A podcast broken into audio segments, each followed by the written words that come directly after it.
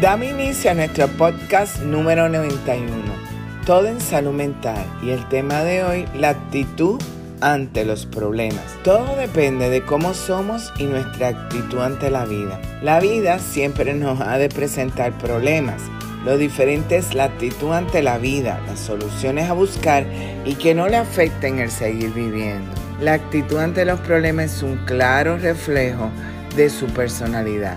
Por ejemplo, si su carácter se define por la impulsividad, por actuar antes que pensar, resultará muy complicado avanzar hacia cualquier resolución. En otras palabras, si no acepta consejo o recomendación, no podrá aprender a solucionar los problemas de la vida. En la vida, todos los problemas tienen solución. Se debe únicamente trabajar sobre la calidad de las soluciones y a entender que la no solución ocurre generalmente en el imaginario de la gente, en sus mentes. La solución de los problemas tiene siempre un origen racional. Decía el escritor y periodista Henry Louis Menker que todo problema tiene una solución fácil, una plausible y otra claramente equivocada. Convertimos en esa persona capaz de ver en cualquier desafío una salida sencilla, original y beneficiosa que requiere por encima de todo hacer varios cambios en nosotros mismos. Esto no es rápido ni automático y se aprende con el día a día. Albert Ellis decía, el cambio debe partir de uno mismo y algo así exige tener que ponerse frente a frente ante los propios pensamientos, la propia personalidad, las creencias y ese universo interno, a menudo tan caótico, complejo y hasta descuidado. Según Carlos Eduardo Nava Condarco, empresario boliviano exitoso en su artículo presentado como Consejos para solucionar los problemas. Si no hay solución, no hay problema. Y cito, los problemas no resueltos impiden cualquier tipo de concentración en las tareas habituales, roban tiempo precioso e irrecuperable. El enfoque desaparece y el desenvolvimiento general se debilita. Esta situación nos convierte en personas muy vulnerables, especialmente a los sucesos contratiempos que se presentarán. Porque no debemos olvidar nunca que los problemas tienen una rutina incansable, jamás dejan de ser y jamás dejan de aparecer. Problemas no resueltos constituyen puertas abiertas para más problemas. Sin embargo, la buena noticia ya la conocemos. En la vida todos los problemas tienen solución. Y anotemos bien esto, porque no se afirma que todos los problemas tienen una solución. Se afirma que todos tienen solución. La eficiencia en la resolución del problema es, en este caso, más valiosa que la efectividad.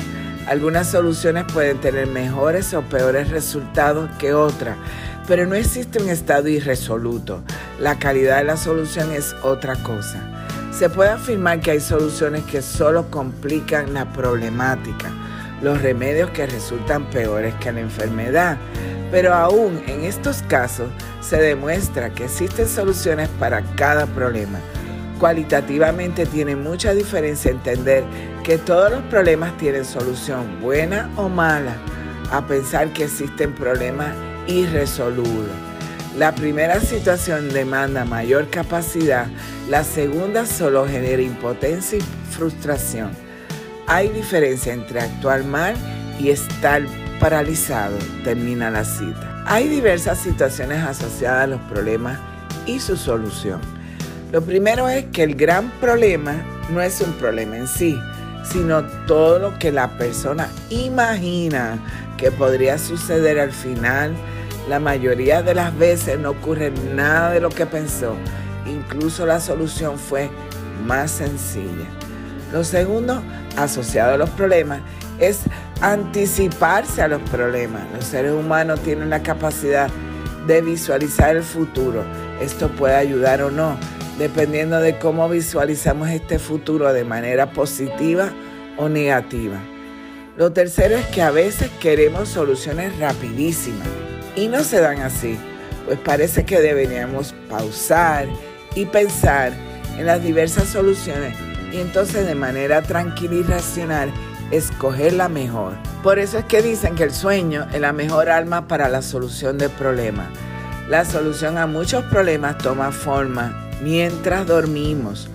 Por ello resulta absurdo que uno se prive de tamaña bendición porque sostenga problemas que le quitan el sueño.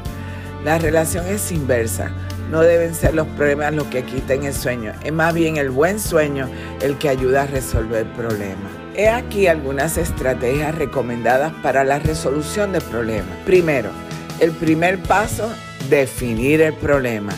Esto parece sencillo, pero no siempre lo es. Tenemos que tener claro cuál es la situación actual, es decir, de dónde partimos y qué es lo que queremos conseguir. Cuando tenemos claro el problema, las soluciones pueden ser muy diferentes. Segundo, analizar las opciones de solución. Sea como sea el problema y la solución, para resolverlo siempre tendremos a priori diferentes opciones para centrarnos en los métodos de resolución de problemas.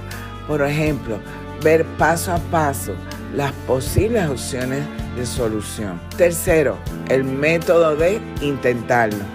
El poder intentar con varias opciones o una a la vez nos dará la guía de llegar a la solución, algunas veces rápida y otras de manera lenta. Un ejemplo muy básico, si queremos abrir una puerta y tenemos diferentes llaves, iremos probando hasta que demos con la que nos abrirá. La idea es que la próxima vez ya seamos capaces de utilizar la llave adecuada a la primera. Cuarto, el método de análisis medio-fin. Otra posibilidad es escoger acciones que nos ayuden a reducir la distancia entre el estado actual y nuestra meta final. Para ello destacamos el método de análisis medio-fin, que consiste en definir cuál es la diferencia entre el estado actual y el estado final que queremos conseguir como solución a nuestro problema. Y quinto, cada problema tiene sus propias soluciones.